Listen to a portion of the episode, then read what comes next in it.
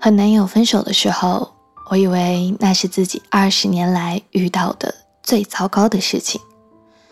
分手后，我没有像以前每次吵架一样哭得一塌糊涂，也没有删掉他的微信、QQ，我只是一个人发呆。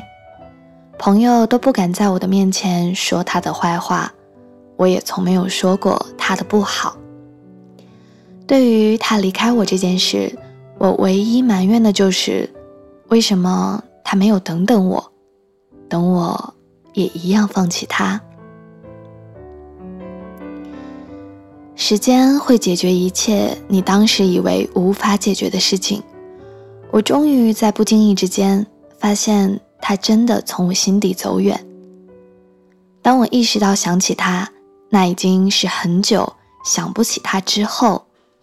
我可以随便谈论他的事情，开始觉得大好的阳光于我而言，会比他突如其来的关心短信更让人幸福。这个时候，我已经明白，我接受了他的离开，重新走入生活。时间真的没有多长，在那些自己难过的日子里，我想过以后计划一场旅行。找一份新的工作，结交一些新的朋友。我以为重造我的世界会是一个浩大的工程，可原来淡漠悲伤竟如此轻易。再沉重如山倒的悲伤，也会在分秒走过的细微处败北。当自己不再深陷其中时，我没想到自己会感谢他的离开。这个人。不管他有多迷人，只要他不爱我，那一切我们在一起开心的假象，都是我一厢情愿的海市蜃楼。我笑得前仰后合，一旁心不在焉的他会觉得我好夸张，因为他根本感受不到我的快乐。他不明白一件这么小的事儿有什么好笑的，他不知道他才是我快乐的全部根源。只有和他一起看的喜剧片才最有乐趣，爱情片才最动人。我曾执拗地和朋友辩解，会为他开脱，他就是这么内敛的人。我错了。当我看到他和别的女人在一起时，开心大笑的画面；当他抱怨和我的每一次争吵都让他疲惫时，我特别想大喊：“累的那个是我呀！”一段感情不是赛跑，两个人要手拉手在这条路上走下去。而一旦变成比赛的性质，就总会有人先闯线，留下另一个寂寞无助的追赶。既然彼此都不享受，为什么不分开？那时的我不可能想得通这件事，我只是觉得他在我身边就好。我甚至希望别人都讨厌他，没有人理他才好。那样他就能和我说说话，或者他失去全部，他失业，他卧床不起，他没有钱，哪儿也去不了，然后就会来我这里和我相依为命。我想他像我依赖他一样，也来靠着我的肩膀和我在一起。其实何必呢？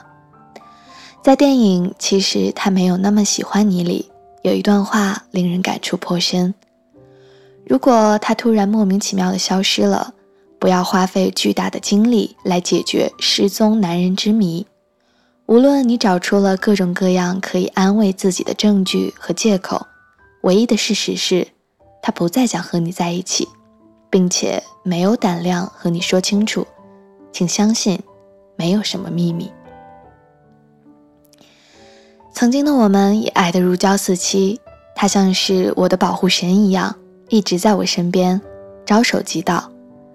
那年北京突降暴雨，我被困在公司无法回家，他淋着大雨来接我。我一个人住，半夜急性阑尾炎，我捂着肚子却怎么也走不出家门，手机没电。当我觉得我会一个人疼死在这里的时候，听到他在门口焦急地喊我。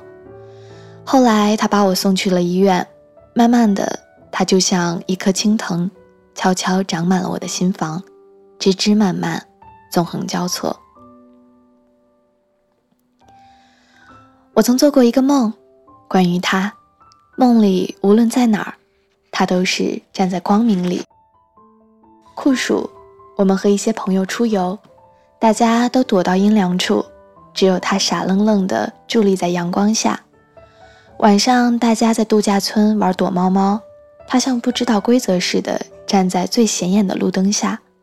我走过去打趣他是不是脑子进水，而他说：“我要站在光亮里，在你能看得到我的地方。当你需要我时，你可以不费力的找到我。”但是，当某一天，那些让你感动的话，他说给了别的女生听；那些让你感动的事，他开始为别的女生去做。他开始躲避你的质问，开始玩失踪。你应该知道，是时候转身了。其实没有一点必要继续纠缠，也不必把对错分得那么清楚。其实又怎能分得清楚呢？等他回心转意吗？你能做得到吗？其实我们都需要被宠爱，捧在手心才最好。不要高估自己的抗挫折能力。当你越久面对他的熟视无睹，你会越不爱自己，不爱生活。如果你觉得他不再爱你，离开他，或者谢谢他离开你。